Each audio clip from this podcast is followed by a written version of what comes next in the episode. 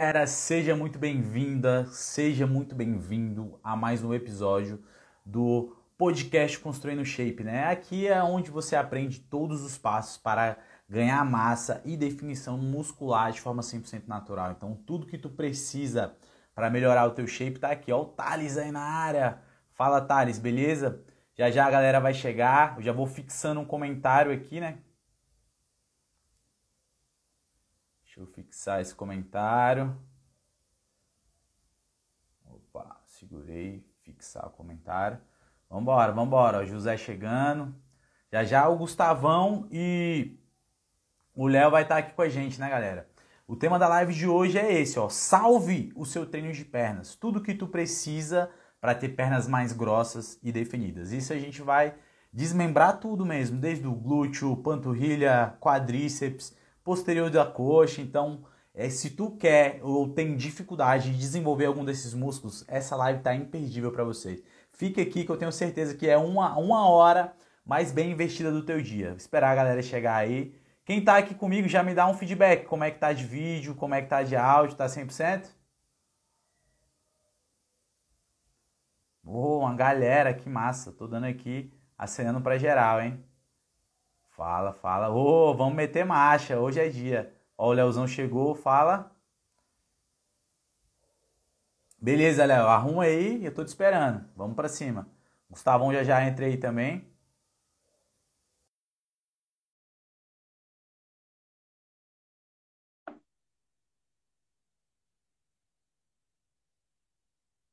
Deu certo? Fala, Léo, como é que você tá, meu parceiro? Fala, Douglas. Fala, pessoal. Beleza? 100%? Tudo 100%, quase 150, Douglas. Ah, tem que ser voando, pô. Voando baixo. Ninguém segura, não. Não, eu tava falando pra galera aqui, né, que hoje a gente vai, mano, é, pra salvar o treino de perna dessa galera. Até o, o título da live, quando eu falhei, aqui em casa, a mulher falou, nossa, tá parecendo capa de revista. Não, mas eu tenho certeza que a galera que vai vir, o Léo, o Gustavão, é para salvar o treino de perna da galera. Se tu quer, mano, é glúteo maior, panturrilha maior, quadríceps, posterior de coxa, pode ficar aqui que você não vai perder tempo, não. Vai ser a uma hora do dia dessa galera mais bem investida, né, não, Léo? Com certeza, vamos destrinchar cada detalhe do treinamento de pernas, né? Divisões, exercícios, músculos. Curiosamente, Douglas, é, semana passada eu lancei meu e-book, né? Capítulo 1 é justamente isso, né? Exercícios é, para cada região do músculo, né? Eu destrincho ali cada parte do quadríceps, né? Vasto medial, vasto lateral, femoral e digo, esses exercícios são, vão ativar tais partes com tais ênfases e um pouco do que eu, que eu revelei né, nesse e-book, vamos tratar um pouquinho nessa live, vamos jogar bastante conteúdo para vocês aprenderem, para vocês ganharem o máximo de massa muscular nos membros inferiores, né? E dar fim ao que a gente chama de sabirila, né? O, o, tronco de gorila e perna de sabiá. Vamos, vamos tornar, tornar o gorila por completo. É, é, tem que treinar e hipertrofiar tudo, né, mano? Tem que ser. Ó, o Gustavão chegou aqui também, deixa eu convidar ele. E vamos mandar bala, vamos meter marcha aí, que essa live vai ser sensacional, eu tenho certeza. E. Bora pra cima. Vamos com Fala, tudo. Fala, Gustavo. Boa noite, boa noite, beleza, galera? Beleza, 100%? 100%, beleza, Léo, beleza, Douglas, beleza, galera, boa beleza. noite. Vamos pra cima, vamos pra cima. Eu tava falando aqui, né, Gustavão, com o Léo, que, pô, se a galera quiser, mano, investir para ter hipertrofia de forma geral aí do membro inferior, para evoluir a perna, desde a panturrilha até o glúteo, essa live tá indispensável. Esse podcast de hoje tá imperdível mesmo, não tenho o que dizer, que vai ser sensacional. Eu tenho certeza. E o Léo tava até perguntando, né? Falou, pô, mas e os tópicos? E a parada? Eu falei, Léo, é um bate-papo, mano. A gente vai levantando, vai respondendo a galera, a galera vai interagindo e a gente manda ver. Não tem essa, não tem tópico. A gente, pô, vamos falar sobre o que? Treino de perna. Beleza, eu não sei o que eu vou falar aqui. O que não tem nada pré-escrito, pré-definido, a gente chega e manda bala. Eu vou, eu vou, eu vou só dar uma desconectada aqui só para eu entrar pelo 4G para não travar depois na gravação e a galera pode começar que eu já volto em dois minutinhos. Fechou? Beleza, então. Eu vou metendo marcha aqui e te espero, né? Um abraço. Já volto aqui em dois minutos. Valeu. Beleza, tô te esperando, Loureiro. Um abraço. Hein, Leozão, eu queria até fazer uma pergunta, né? Para meter o um pontapé tal da live aí pra gente começar. É que, pô, muita gente ainda tem essa. Fala, pô, é correto eu dividir o treino de perna e um dia para para quadríceps, um dia para posterior, e principalmente mulheres assim que tem mais essa divisão, né, de quadríceps, posterior e glúteo. Direto chega uma pergunta dessa para mim na caixinha do, dos stories quando eu abro, ou até eu já respondi essa pergunta muitas vezes com vídeo. Eu queria saber um posicionamento seu, assim, o que, que você tem a dizer claro, claro. disso, se é bom é, dividir, antes, se não é. Antes de dar uma resposta definitiva, a gente precisa entender um conceito fundamental os principais exercícios de membros inferiores vão ativar vários, vários músculos ao mesmo tempo. Por exemplo, vou fazer um agachamento livre. Agachamento é para coxa ou é para bunda? Cara, é para os dois. É para o quadríceps, é para o glúteo, vai ativar também um pouco de músculos adutores. Então, fique sabendo que se você quiser fazer um treino somente para quadríceps, você vai ter que tirar o agachamento. Isso é uma escolha inteligente? Na maioria das vezes, não. E ah, eu quero fazer um treino somente para glúteo, vai ter que tirar um agachamento? Isso é uma escolha inteligente? Creio que não, tá? Isso somente no agachamento? Não, tá?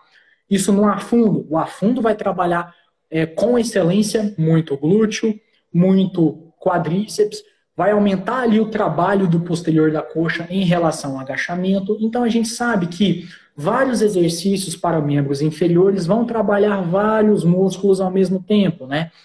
O afundo e o levantamento terra são alguns exercícios que eu julgo os mais democráticos da, da, da sala de musculação para os membros inferiores, porque existe certa equalização de trabalho entre os, os três majoritários: quadríceps, posteriores de coxa e glúteo, tá?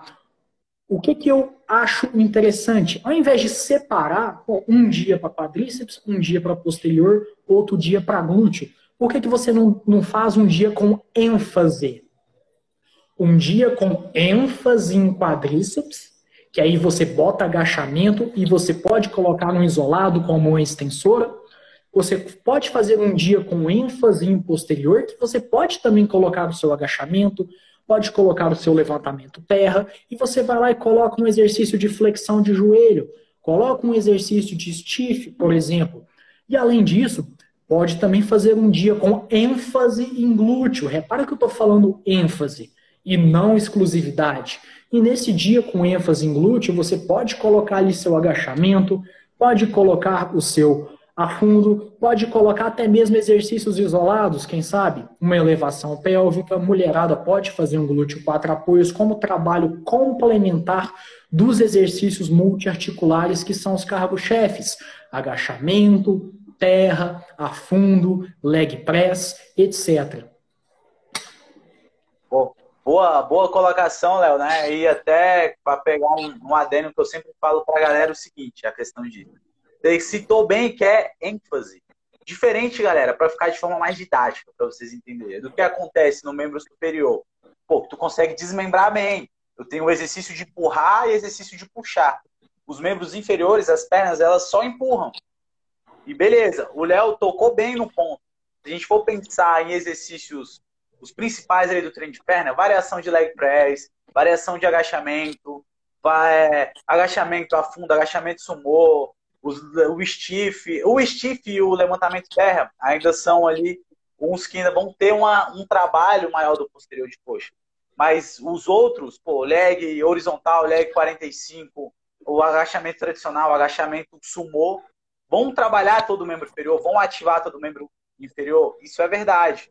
Só que, pô, não é só a ativação que conta. Não tem uma relação direta entre eu ativei mais ou eu ativei e eu tive o mesmo ganho de hipertrofia.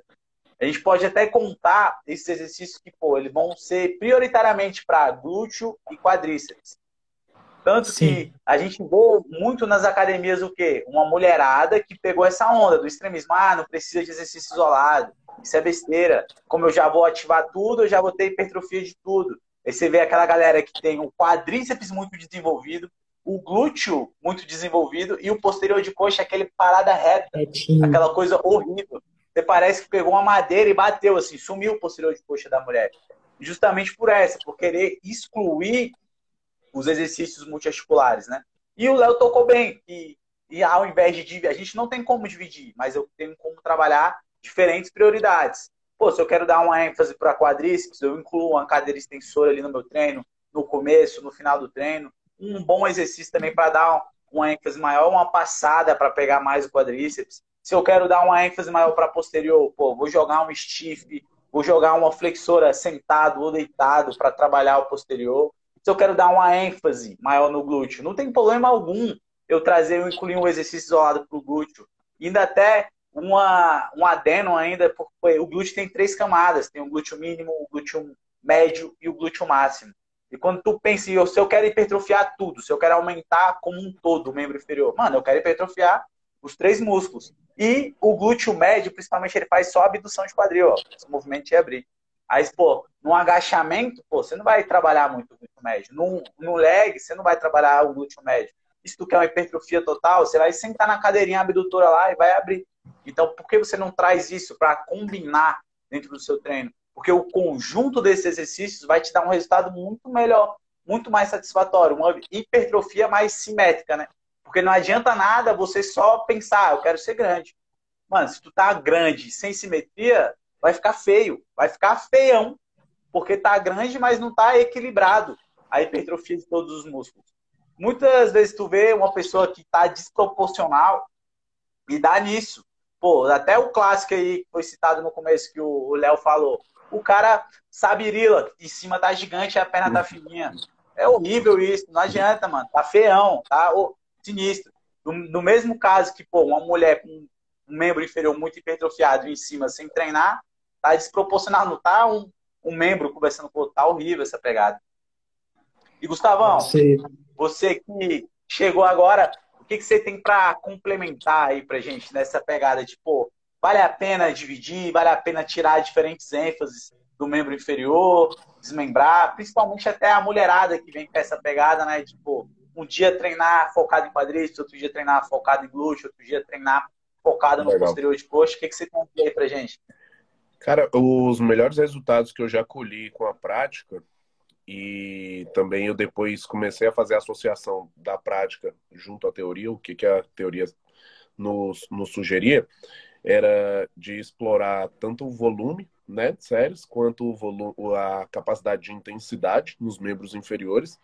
Então, dificilmente eu busco estresse metabólico. Se buscar estresse metabólico só em passada, só em exercícios que eu, que eu costumo levar até a fadiga, assim, ou então um step up, normalmente. Eu gosto de fazer, eu gosto de sugerir fazer a prescrição e também realizar os exercícios básicos, galera. Agachamento, deadlift, stiff, elevação pélvica, leg 45. Gosto de realizar todos esses no início da série.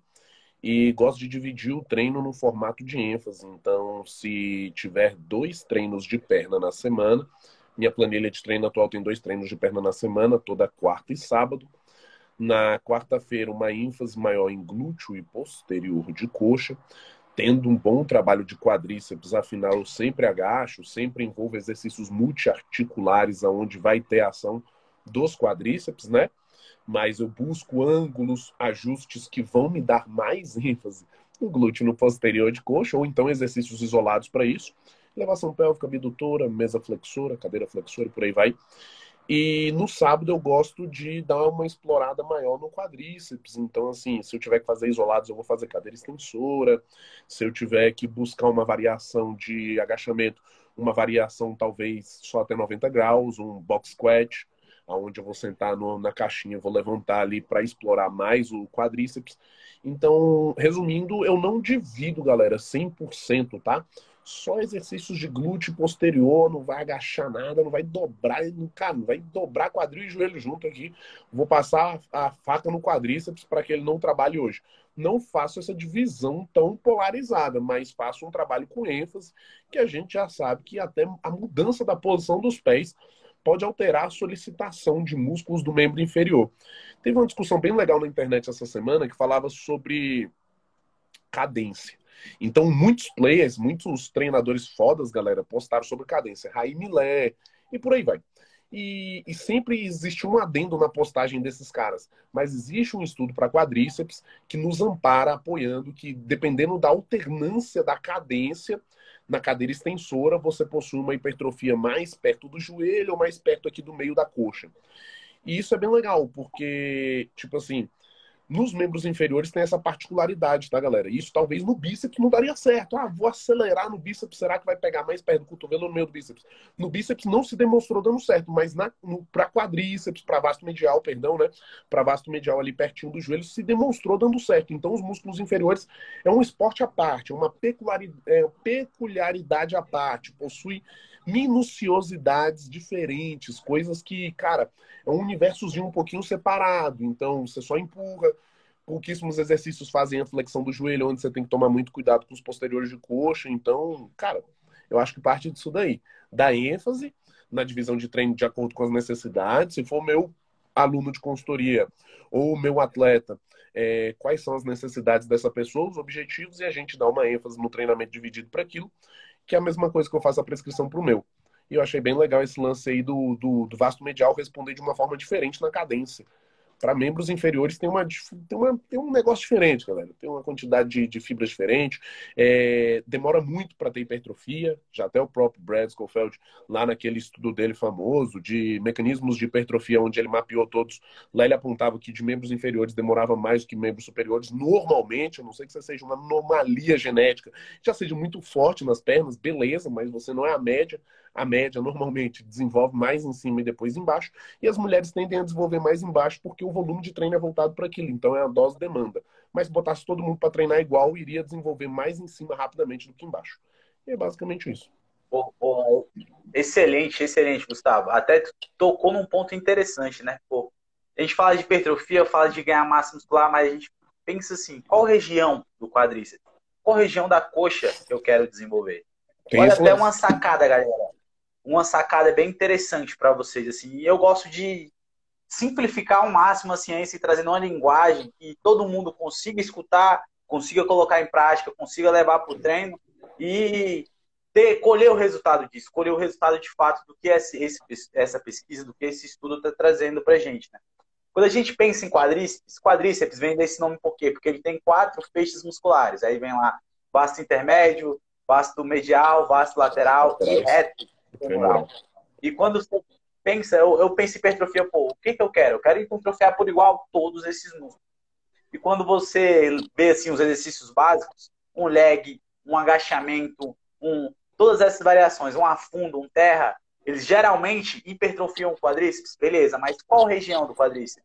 Eles tendem a hipertrofiar mais a região proximal ali, ó, mais do, do meio para cima da coxa. Sim. E se tu quer uma hipertrofia ali mais próximo ao joelho, do meio para baixo, é imprescindível até colocar uma cadeira extensora.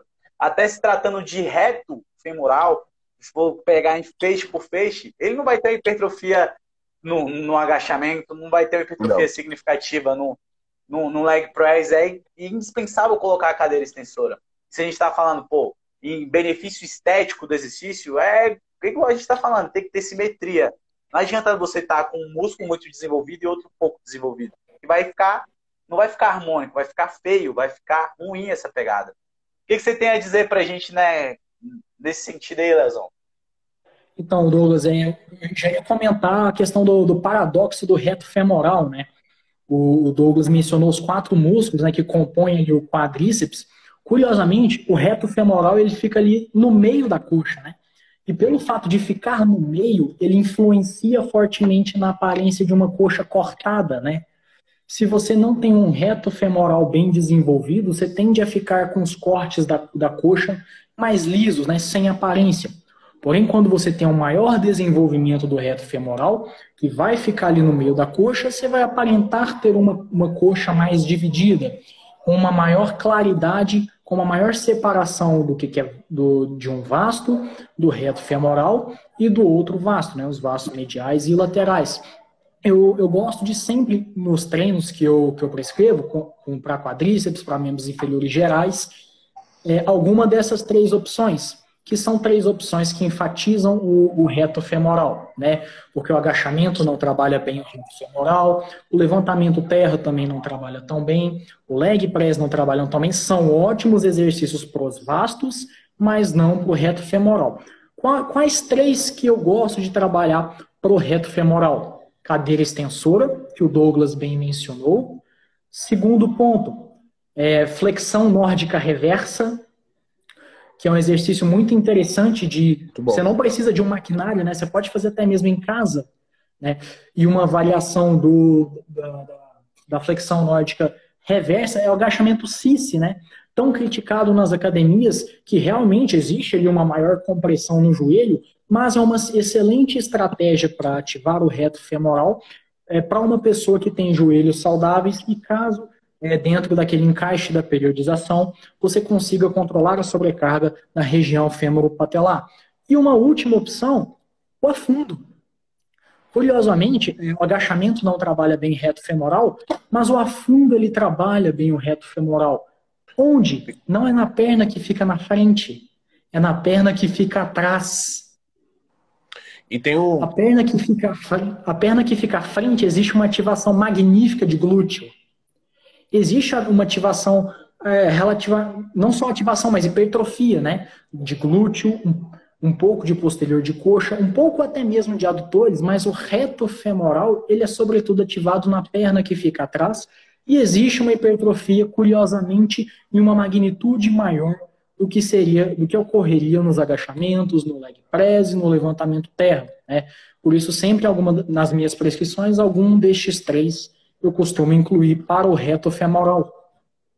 Quando tem um detalhezinho no afundo, para a galera também ficar por dentro, que o Léo citou o afundo, galera, e vocês imaginam o afundo estacionado, parado, tá? Que na perna de trás já vai pregar para cá, já vai trabalhar bem o reto femoral, porque a perna já está meio que numa posição de alongamento onde ela inibe aqui no quadril e faz uma maior dominância de joelho. O joelho meio que trabalha mais atrás do que o quadril, essa seria a ideia. E na frente o joelho e o quadril trabalham juntos, então o glúteo domina ali e os vastos também. Por isso que a perna de trás dá tão certo com o reto femoral. Agora imagina vocês, fazendo ela com deslocamento para frente, corriqueiramente, a cada repetição, você vai ter que empurrar o chão, fazendo um trabalho também de potência uma maior ativação. Então, por isso, vem a ideia de muitos bodybuilders fazer diversos tipos de afundo com correntes, barras. Então, é comum vocês perceberem isso, porque na busca da estética máxima, principalmente nessa porção medial da frente do quadríceps, que o reto femoral é responsável, o afundo, tanto com deslocamento, teve, tem que ter uma boa saúde de joelho, uma boa estabilidade, experiência com treinamento, mas o afundo estacionado, igual o Léo citou, já resolve pra caramba isso daí. Então, só esse detalhezinho dele com deslocamento, melhor ainda, tá? Você faz diversos empurrões no chão com a perna de trás, somado com a da frente, então isso daí aumenta ainda, ainda mais o trabalho de sinalização e, e de hipertrofia na região. Show, show, show. Pegou. Aí, galera, pegaram a visão? Se ficar qualquer dúvida, pô, não deixa um monólogo aqui com a gente, não. Cara, tô com o dedo nesse comentário. Exato. Manda aqui, aproveita. Essa é uma hora pra gente bater papo, pra gente desmembrar todo o membro inferior. Né? Já pegaram a sacada aí de para quadríceps? Pegaram a sacada de divisão de treino, como que beleza, não tem como eu dividir 100%, porque é até não é um trabalho vantajoso eu desmembrar o meu treino de perna 100% ser só isolado, mas que dá para direcionar diferentes ênfases. E eu tenho até uma sacada que eu quero jogar para galera, eu quero perguntar para vocês que para a parte posterior da coxa, né? Como a gente falou que a gente vive muitos extremos da internet. Pô, 2016, 2017, a galera condenava exercício isolado. Então, falava que você fizesse só agachamento, só leg, ia resolver o problema. Se fizesse só isso, já ia hipertrofiar tudo. E a gente criou o que eu contei para vocês. Eu vejo direto na academia, pô, tô treinando e sem, sem querer, eu tô treinando, não tô nem olhando nada. Eu falo, pô, dava para melhorar o posterior ali, hein? Tá faltando o posterior de coxa. E como que a gente pode fazer, galera, para melhorar, para meio que correr atrás do prejuízo e equilibrar a uma hipertrofia simétrica ali do quadríceps, do posterior, do glúteo? Como que a gente pode fazer isso? Eu queria que vocês contassem as estratégias que vocês fazem e depois a gente manda ver. Eu continuo daqui. Pode falar, Léo. Quem começa? Pode ser eu. É, tradicionalmente, né, os exercícios para, com ênfase em posteriores da coxa vão trabalhar é, dois tipos de movimento: movimentação de quadril, né, extensão do quadril, ou joelho, flexão do joelho. É, as pessoas, eu, eu, percebo que algumas pessoas é, tendem a acreditar que posteriores da coxa são somente bíceps femoral, né? Porém, atrás da coxa existem quatro músculos: semimembranoso, semitendinoso e o bíceps femoral. E o bíceps femoral ele ainda se subdivide em cabeça longa e cabeça curta. Então, se você quiser uma hipertrofia proporcional de todos os feixes posteriores da coxa, você vai ter que trabalhar em algumas variações de exercício. E voltando para o que eu mencionei de variações, né, exercícios de extensão do quadril e exercícios de flexão do joelho vão proporcionar ênfases diferentes para os músculos posteriores da coxa. Os exercícios de extensão do quadril vão trabalhar, sobretudo, o semimembranoso e o bíceps femoral cabeça longa, com ênfase e não com exclusividade. E os exercícios de flexão do joelho vão trabalhar com ênfase o semitendinoso e o bíceps femoral cabeça curta, tá? Exercícios de extensão de quadril para posterior de coxa, o que que são? Stiff, levantamento terra romeno, uma elevação pélvica, tá? Um good morning, o que não falta são opções, mas essas opções são as minhas favoritas. E exercícios de flexão do joelho, é, cadeira flexora, tá? Flexão é, sentado, flexão deitado na mesa flexora. Também existe o exercício de flexão de joelho em pé em algumas academias, né? Existe uma máquina específica. É, você trabalhando nestas variações de exercícios, né? Posterior de coxa, utilizando a movimentação do quadril ou utilizando movimentação do joelho, a gente consegue uma hipertrofia mais total dos posteriores da coxa e proporcionando uma estética melhor para o membro inferior, com um, um equilíbrio maior de volume e estética do quadríceps e dos posteriores de coxa, que é muito importante não só esteticamente, mas também para a função do joelho. Top. Muito bom. Top, top. No, no meu, Antes, mandar um abraço aqui pro professor Renato, da Unieuro aí, galera. Ó. O Léo já foi da Unieuro, Léo? Eu fiz pós-graduação com o Renato. Top. Eu, eu, eu tive o prazer de ter aula com o Renato de fisiologia na graduação lá na Unieuro e também na pós-graduação. Em relação à estratégia de posterior de coxa, para equilibrar a simetria, equilibrar as funções dos membros inferiores e, obviamente, trazer harmonia no trabalho de hipertrofia para membros inferiores.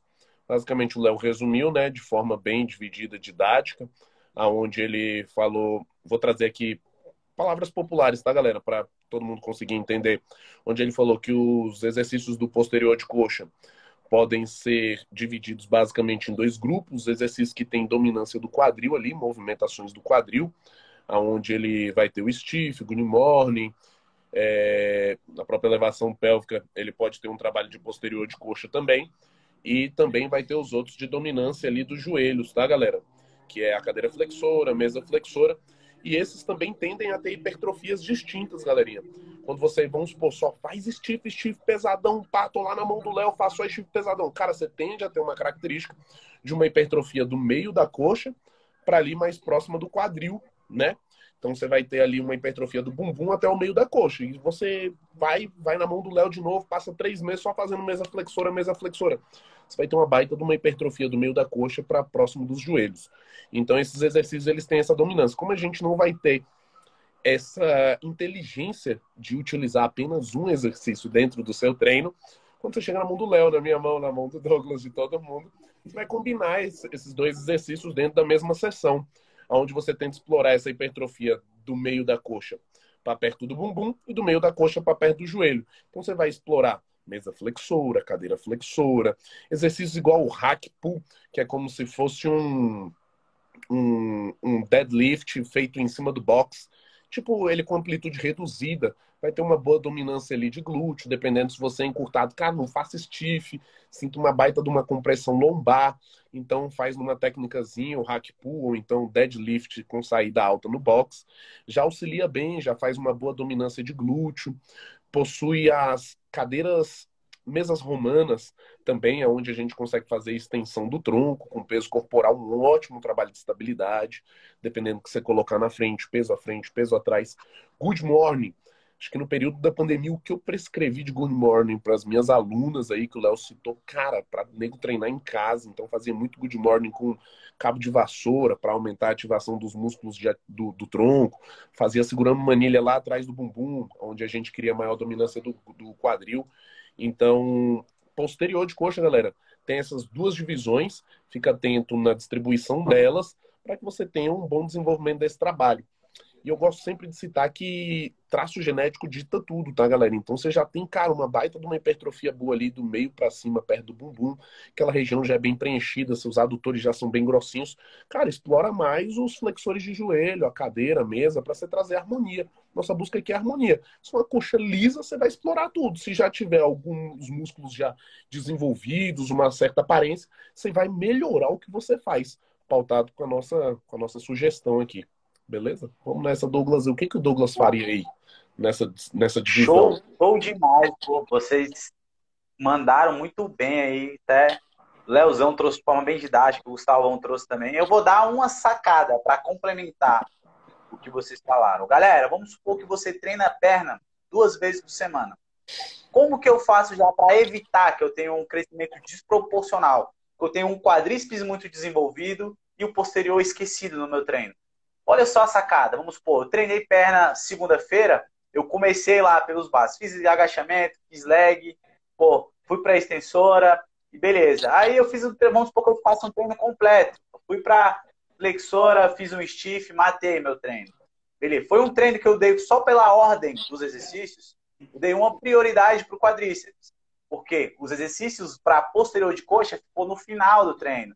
E no final já o quê? Já acumulou uma fadiga, já veio cansado ali daquela sessão de treino. Então, só de trocar a ordem, olha só a sacada. O mesmo treino que você está fazendo. Só que um dia eu comecei pelos básicos e fui lá para a extensora, ou comecei pela extensora, dando ênfase no quadríceps. E no outro dia que eu vou fazer aquele mesmo treino, eu começo a sessão de treino pelos exercícios de posterior de coxa. Então, eu começo pelo stiff, começo pelo um terra, por exemplo, se estiver no treino, vou para a flexora e depois eu parto os exercícios que têm uma dominância maior do quadríceps e do glúteo, que esse é o agachamento, é o leg press.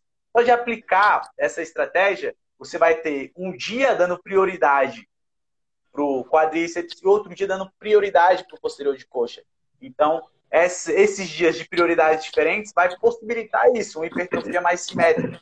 Tá aqui um músculo muito desenvolvido e se sobressaia do, do outro músculo. Muito bom. É... Legal. Aqui também tá mandando, o pessoal tá mandando um abraço aqui, professor Renato. O professor Renato é bem popular. Minha mulher tá mandando um abraço. O Valdo falou oh, que a pergunta que ele ia fazer era em relação a essa. Eu tenho uma dúvida aqui bem legal, aproveitar o conhecimento do Léo, do Douglas aqui, que são caras experts. Cara, queria que a gente falasse um pouquinho da relação do se caso vocês fazem uso de mini band, o que, que vocês acham de mini band para o trabalho de, de membro inferior, né? Para o trabalho de, de hipertrofia, de potencialização do treinamento, é, se vocês têm experiência com isso, que, que, que, qual é a opinião de vocês sobre o mini band? Para quem não sabe, é aquelas faixinhas bem famosas, onde as meninas que normalmente treinam pesado ou também não treinam pesado costumam utilizar. Então, ficou bem famoso dentro do, da, das atletas mulheres no fisiculturismo. Eu queria saber de vocês aí como é que é, como é, que é essa relação com o mini band. Então, vou começar, é, posso começar? Pode, manda ver. Cara, mini band provavelmente foi o equipamento que eu mais utilizei durante a pandemia, o equipamento que eu mais, mais teve presente nas prescrições. Porém, quando a gente começa a, a falar de, de, de, reabertura das academias e presença de equipamentos que podem enfatizar diversas regiões musculares, a presença do mini band se torna menos importante, tá? como o, os principais é, exercícios de desenvolvimento dos membros inferiores são exercícios onde você precisa buscar uma progressão de carga. Um agachamento com o back squat, né, barra nas costas, um levantamento terra. Se você ficar meia hora do seu treino de perna fazendo passada lateral com mini bend, né, você vai perder um grande potencial de desenvolvimento do, dos seus membros inferiores, tá? É, para ativação de glúteo médio em pessoas que têm deficiência de ativação nestes músculos, pontualmente eu julgo que pode é, consertar é, alguns déficits de ativação. Tá? Existe uma, uma revisão sistemática que foi conduzida no, no, início dos anos 2000 que observou que os maiores, é, é, os maiores exercícios que promoviam as maiores ativações de glúteo médio eram exercícios de agachamentos unipodais. Exercícios como afundo, exercício como agachamento búlgaro, até mesmo exercícios como prancha laterais, prancha lateral, são excelentes para se promover uma ativação do glúteo médio. E também alguns exercícios de ativação do glúteo médio são exercícios de abdução, onde o quadril está num, numa angulação de entre 30 a 60 graus que é onde existe uma maior ativação do glúteo médio e uma menor ativação do tensor da face lata. E essa, e, e essa angulação de 30 a 60 graus seria mais ou menos assim, eu estou deitado de lado, tá? Minhas pernas estão assim. O que, que seria 30 graus? Seria assim, ó. Eu fazer abdução com a minha perna assim, 30 a 60 graus. 90 graus é a cadeira abdutora. Essa angulação ela é perfeita para trabalhar um músculo chamado tensor da face lata. E nem tanto o glúteo médio, tá? É, agora, voltando ao tema mini bend. Se existem diversos exercícios com barra, com anilha, onde a gente pode progredir carga, não vale a pena gastar 20 minutos, 30 minutos do meu treino usando o mini bend. Utiliza pontualmente, utiliza como pré-ativação. Né? Vocês podem procurar no, no, no, Google depois, existe um exercício chamado concha, né? Ou clam. É, o glúteo ostra, né? Pode ser o glúteo ostra. Sim, é o glúteo ostra. É, de exercício de mini band, esse é o meu preferido, tá? Porque existem estudos quadril, no, né? é, de abdução do quadril deitado de lado. Tá? Não, e o que eu digo em relação, em relação à flexão do quadril no 190 ser mais ou menos 45 ali, né? Isso, mais ou menos 30 a 60 graus. Essa angulação é perfeita para trabalhar o glúteo médio. Tá? Aquilo ali, você colocando o elástico e fazendo o exercício nesta posição, vai ser, um, vai ser muito bom para promover uma ativação do glúteo médio, e isso eu colocaria como complementar aos exercícios que mais ativam o glúteo médio um agachamento búlgaro, um agachamento unipodal, um afundo, tá? O agachamento bilateral não é tão bom assim para o glúteo médio como os unilaterais, mas os unilaterais são excelentes. A sacada fica, né, galera? Que muitas pessoas têm um glúteo quê? Que a gente chama de glúteo bull. Que às vezes não é um glúteo fraco, só que ele é hipoativado. Você entra para fazer o movimento e o seu corpo não consegue ativar bem, principalmente o glúteo médio.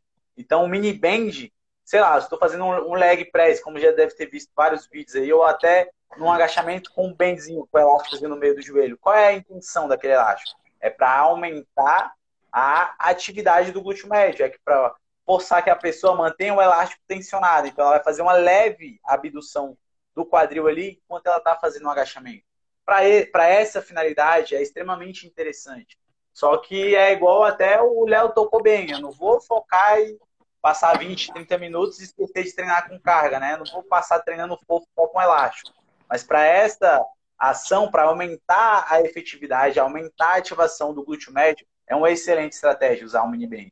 Legal. Eu gosto de fazê-lo como trabalho de aquecimento, ativação do glúteo médio.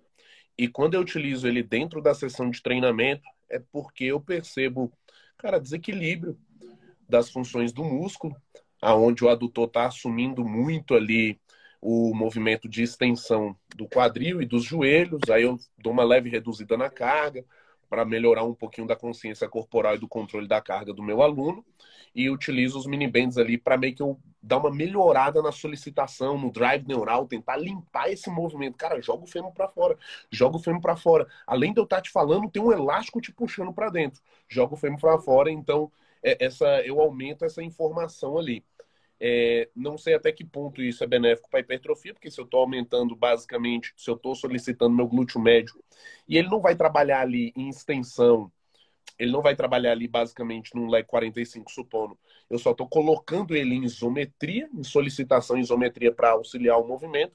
Não sei até que ponto ele é benéfico para a hipertrofia, né? Não tem aquela, aquela demanda toda de, de carga em cima desse movimento mas eu sei que ele auxilia basicamente também os outros a hipertrofiarem mais, porque eu vou estar melhorando outros mecanismos, controle da carga, é, o bom posicionamento dos joelhos e do quadril. Então, assim, é, não sei até que ponto ele hipertrofia, mas sei que indiretamente ele vai me, vai me potencializar nesse trabalho, nessa prescrição e nessa, nessa lapidação do condicionamento físico desse, desse meu aluno.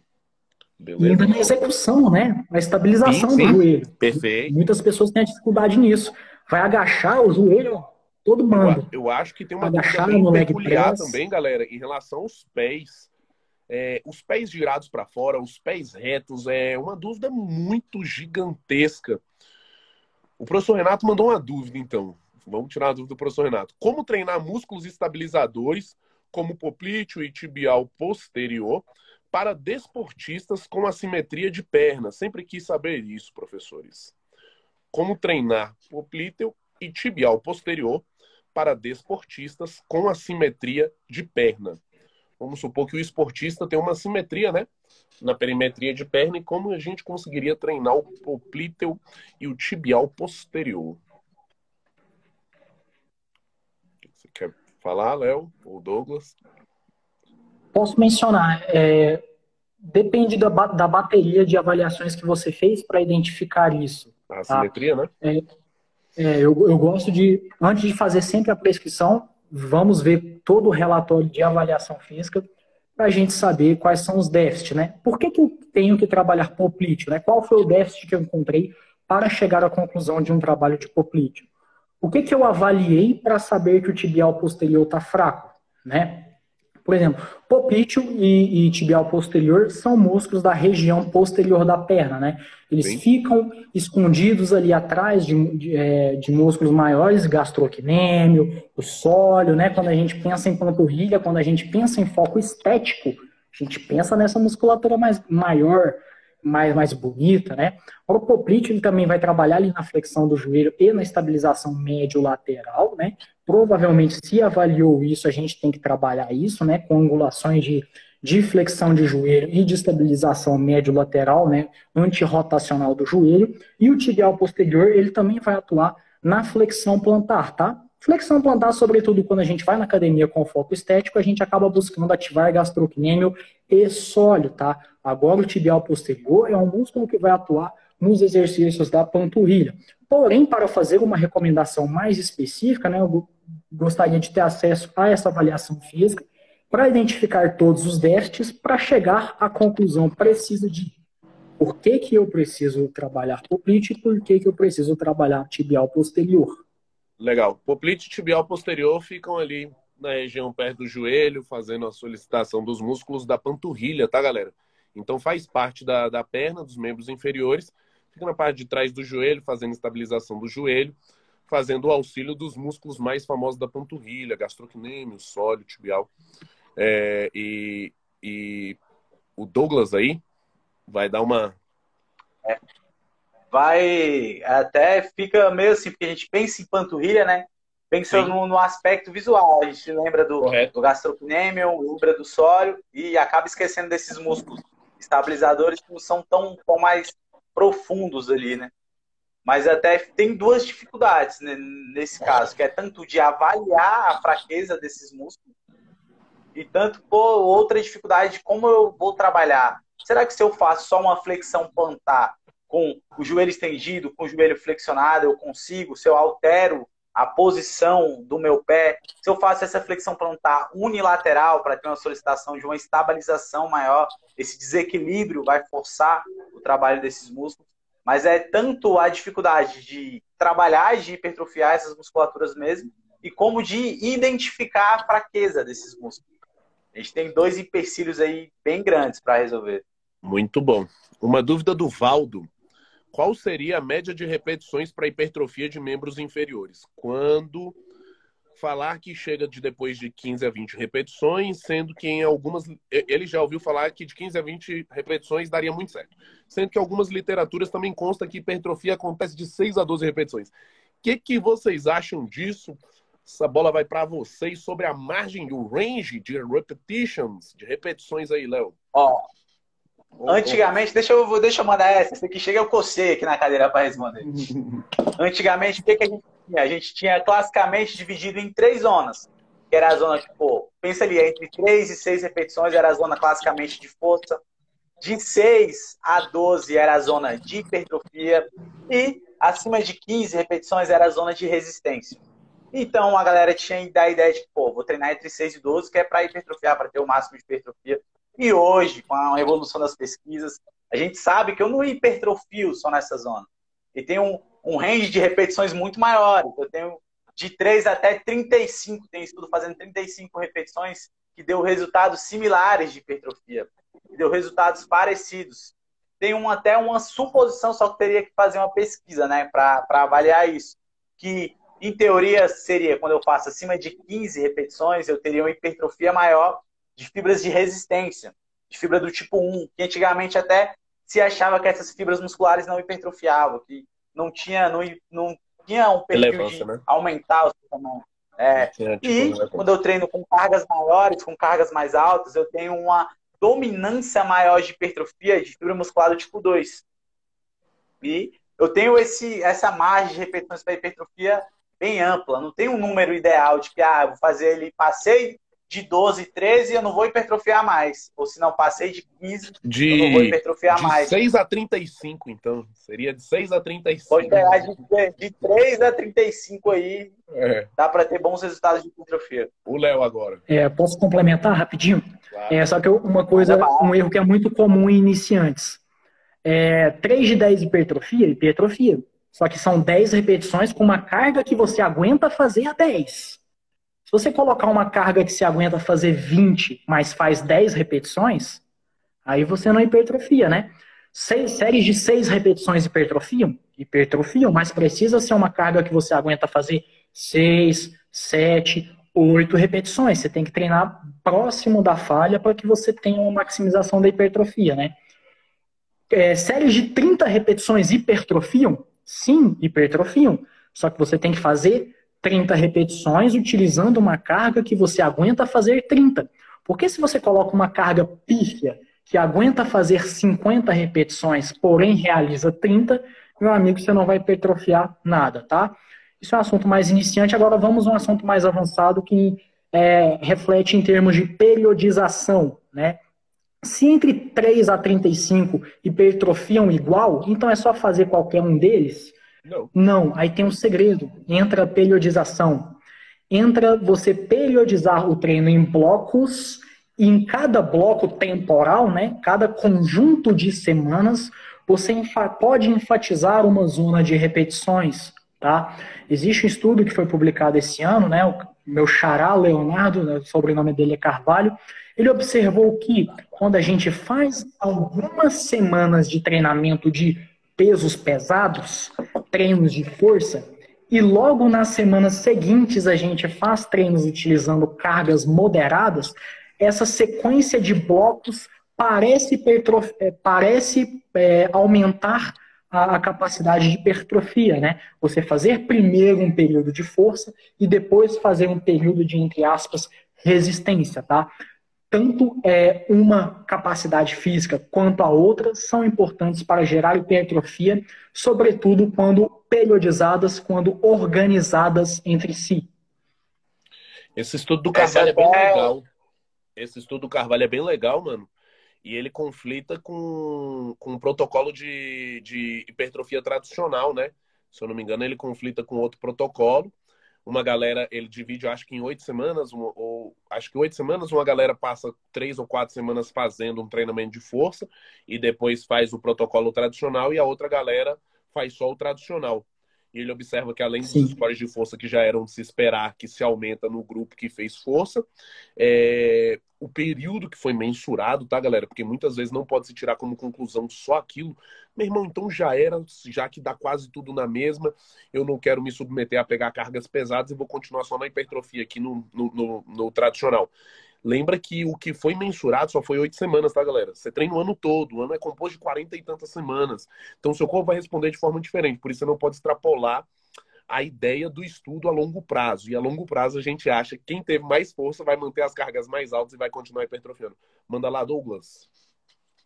Uma sacada boa, né? Que ele traz até essa estratégia como se fosse um power builder, né? Perfeito. Pô, trouxe o melhor do treino do powerlift, que é a galera que levanta grandes cargas, com o melhor do treino de um fisiculturista, pô, que tem métodos, tem repetições na terra falha. Então, a junção das duas coisas, de forma planejada, né, de forma estratégica, com períodos igual o Léo citou muito bem ali, que é blocos que eu dou prioridade para carga alta, blocos de treino que eu dou prioridade para um maior número de repetições e uma carga menor, é o melhor caminho. É justamente a combinação dessas duas coisas, a combinação ideal ali. É uma salada mista perfeita para quem quer ganhar massa muscular.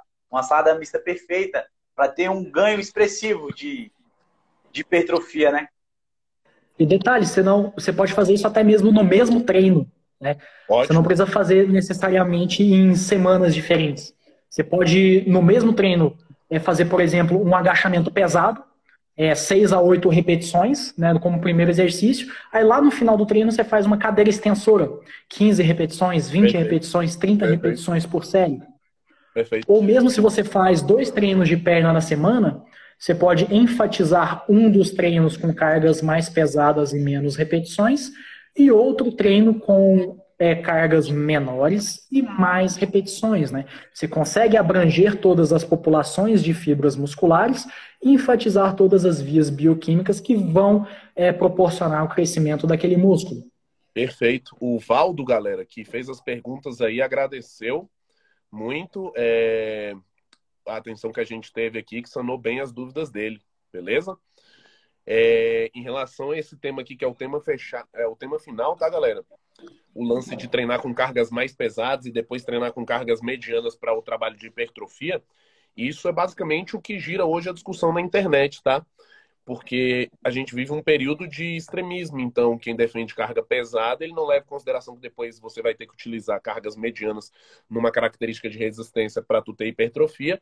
Então ele defende carga pesada a vida toda. E quem defende cargas medianas para leve, carga mediana para leve a vida toda, porque ambos dão muito certo, eu concordo. Só que para que você seja melhor do que todos, nada mais justo do que você mesclar esses dois estímulos. E o que vai ditar, vai bem de encontro ao que o Léo falou, cara, você pode fazer na sessão de treino por semanas. Se você está começando agora, ainda não é muito forte, te proponho a fazer semanas de força. Obviamente, se tem dois iniciantes ali com seis meses de academia um faz um exercício de força por treino, o outro faz três semanas de força. Em todos os exercícios do treino, quem fez três semanas de força em todos os exercícios do treino vai ficar mais forte. E quando eles voltarem para métodos de hipertrofia, o cara que fez mais tempo de força vai sustentar cargas maiores. Isso vai sinalizar mais hipertrofia. Essa é a mágicazinha, esse é, é o detalhezinho, a sacadinha que a gente está falando para vocês, o hack, que é a dicasinha preciosa. Então, galera, é, se você é iniciante não tem força, faça semanas de força, de duas, uma, três semanas de força no máximo, beleza? E depois entra numa característica de hipertrofia. Se você já é experiente, faça dentro do mesmo treinamento, porque você vai colher em cada sessão de treino o máximo de sinalização da tua hipertrofia. Vou deixar o Douglas aí fazer a parte final. Pô, vocês mandaram bem demais, né? Mandaram, falou perfeitamente. Estou aqui batendo palma embaixo e dando cafuné no cachorro aqui embaixo da mesa. sensacional, sensacional. E eu só queria, para finalizar né, a, nossa, a nossa live de hoje, é o seguinte, que começa aí, Léo, se apresenta, onde a galera te encontra, onde a galera acompanha teus conteúdos, teu Instagram, teu YouTube, deixa aí pra galera. Fala galera, é, o meu, meu, minha principal fonte de divulgação de conteúdo é aqui no Instagram, tá? Onde vocês vão encontrar os principais conteúdos. Quem não me segue, seja bem-vindo ao meu perfil, tá? Eu trabalho com consultoria online de treinamento e de alimentação, tá? Eu ainda não sou nutricionista, porém tenho um nutricionista no meu time, tá? Com mais de 10 anos de experiência. Eu sou personal trainer. Nós dois trabalhamos em conjunto treinamento e alimentação de modo 100% online para pessoas, sobretudo com foco estético, ganho de massa muscular e também perda de gordura. E também, semana passada, eu lancei o meu livro digital, é, onde eu conto alguns segredos sobre a hipertrofia muscular, exercícios, técnicas avançadas, é, variáveis de treinamento, etc. Tá? É, eu sou mestre também, concluí recentemente meu mestrado pela UNB, sou pós-graduado em fisiologia, atualmente eu não atuo mais presencial, aposentei, é, eu atuo somente online, caso alguém tenha interesse em conhecer o trabalho. Que legal, mano. Foi um prazer estar contigo aí. E aí, Gustavo, onde é que a galera te encontra? Onde é que a galera consegue aí seu atendimento, seu trabalho, claro, seu serviço? Mano. Muito bom. Galera, me encontra no meu arroba, arroba Loureiro Personal, minha principal página de, de fonte de conteúdo, de interação, de contato com o público. Lá eu tenho tantos meus alunos quanto seguidores, amigos, pessoas da vida. É, divulgo conteúdos todos os dias no Story, no feed. Galerinha, é, lá na minha bio vai ter um link aonde você pode entrar em contato comigo e acessar os meus produtos. Foi um prazer estar aqui, o Léo de altíssima qualidade, o Douglas dispensa comentários, nada menos do que o nível de vocês dois. O Léo, então, mantendo um sarrafo altíssimo aí. É, o Douglas, como sempre, bem, bem, bem pontual e, e tornando isso daqui cada vez mais agradável. A, a presença do professor Renato aí gigantesca é, no, nos comentários e na, na, participação de todos. E só tenho que agradecer aí pela oportunidade e um papo desse melhora cada vez mais o nosso nível e que a gente possa melhorar a profissão cada vez mais e, e ter uma, uma valorização que a gente tanto, tanto merece aí dentro dessa área de saúde. Pô, eu fico até emocionado, pô. O Renatão deu aula pra nós três, velho. Perfeito. Tá aí assistindo, tá aí interagindo com a gente. Sangue bom demais, sangue bom. Renatão, galera, cabelo, cabelo grandinho, assim, estilo surfista. Da sangue bom demais. E um monstro da fisiologia, velho. Um monstro. monstro. Animal. E pedala pra caramba, um animal da bicicleta também. E eu queria deixar para vocês aí, né, onde que vocês me encontram, pô, é bem fácil é Douglas Rabisco no Instagram, Douglas Rabisco no YouTube. Eu produzo conteúdo todos os dias aí, tanto para Instagram quanto para o YouTube. Pô, se quiser escutar esse aqui gravado, ó, fazendo seu card aproveitando, procura aí no, nas principais. A gente está mais de nove, nove blocos de, de podcast no Spotify, iTunes. Procura lá, Construindo Shape, que tem tanto a gravação desta live quanto das passadas, dá para você aproveitar, vai ter conteúdo de sobra para acrescentar. E hoje em dia também eu tenho um modelo híbrido, eu trabalho tanto de forma presencial, com personal trainer, quanto eu tenho dois programas também de online, que é um programa de emagrecimento e um programa já voltado para quem quer ganhar massa muscular, que tem pô, a orientação por completa, do treino, da parte da alimentação, da parte da suplementação, tudo isso no detalhe, de forma didática. E qualquer um consegue ir lá, assistir a aula, tirar e colocar em prática. E se vocês quiserem saber mais, pô, pode mandar mensagem no direct, pode clicar no link da bio que tem. E informações, pô, tem e-book, tem os teus treinamentos online. Então, galera, vai ser um prazer demais atender vocês. Eu queria, inclusive, que, pô, essa live vai ficar salva aqui no meu perfil do Instagram. Que vocês fossem lá e deixassem um comentário o que você aprendeu, como que te ajudou, ou de sugestões para os temas seguintes, de sugestões que vocês gostariam de ver aqui toda terça-feira às nove da noite, né, ao vivo. E se você estiver escutando isso num cast, pô, vai lá, catuca o dedo no direct, manda um direct pra gente. Se você estiver vendo isso pelo YouTube, essa live pelo YouTube depois gravada, pô, se inscreve no canal, deixa um comentário aqui também da mesma maneira, beleza? Vai ser uma honra a gente vai tirar a sua dúvida. Quem sabe, já pensou que massa? A gente gravar um podcast respondendo uma dúvida que você deixou no comentário. Muito legal. Então, é sensacional isso, sensacional essa experiência. E outra questão também, além de deixar, que eu vou, a gente vai encerrar, vai deixar aqui gravado para vocês. Comenta lá, se tu curtiu, aproveitou com a gente, é, sentiu que aprendeu bastante, recomenda um amigo, pô. O conhecimento não pode morrer com a gente, não, não pode ficar com a gente, não deixe, marca um arroba de um amigo, de uma amiga lá, para aprender também e usufruir desse conhecimento com a gente. Valeu, pessoal. Muito obrigado é. a todos que compareceram. Um Precisando de qualquer Valeu, coisa, envie um direct pra gente.